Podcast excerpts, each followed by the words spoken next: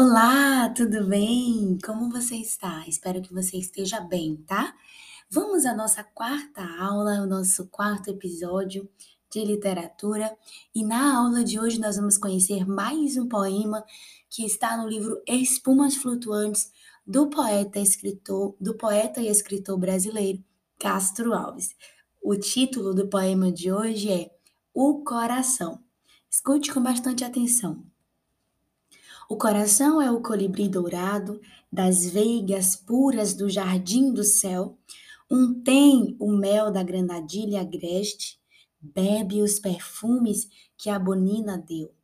O outro voa em mais virentes balsas, pousa de um riso na rubente flor, vive do mel a que se chama crenças, vive do aroma que se diz amor. E aí, gostou do poema? Agora eu gostaria que você me respondesse. Quantos corações o poeta cita no texto?